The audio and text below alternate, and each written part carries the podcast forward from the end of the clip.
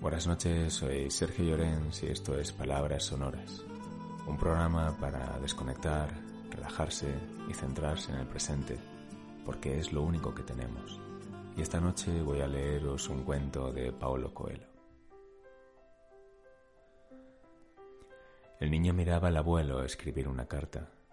En un momento dado, le preguntó, Abuelo, ¿estás escribiendo una historia que nos pasó a los dos? ¿O es quizá una historia sobre mí? El abuelo dejó de escribir, sonrió y dijo al nieto, Estoy escribiendo sobre ti, es cierto. Sin embargo, más importante que las palabras es el lápiz que estoy usando. Me gustaría que tú fueses como él cuando crezcas. El niño miró el lápiz, intrigado, y no vio nada de especial. Pero si es igual a todos los lápices que he visto en mi vida, dijo el nieto. Todo depende del modo en que mires las cosas, dijo el abuelo.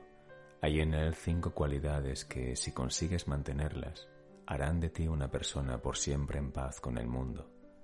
Primera cualidad, puedes hacer grandes cosas, pero no olvides nunca que existe una mano que guía tus pasos.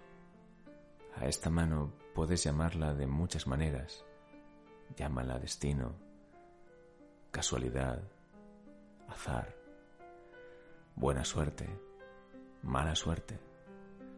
Pero es algo que siempre estará en tu vida y es algo que debes aceptar. Hay cosas que nunca podrás controlar, nunca. La segunda cualidad es que de vez en cuando necesitas dejar de escribir y usar el sacapuntas. Eso hace que el lápiz sufra un poco, pero al final está más afilado. Por lo tanto, tienes que ser capaz de soportar algunos dolores, porque te harán mejor persona y porque a fin de cuentas, en la vida hay una gran proporción de dolor.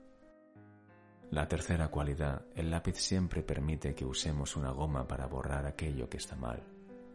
Entiende que corregir algo que hemos hecho no es necesariamente algo malo, sino algo importante para mantenernos en el camino de la justicia.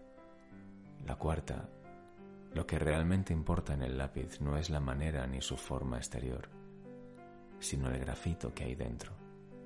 Por lo tanto, cuida siempre de lo que suceda en tu interior. Y finalmente, la quinta cualidad del lápiz. Siempre deja una marca.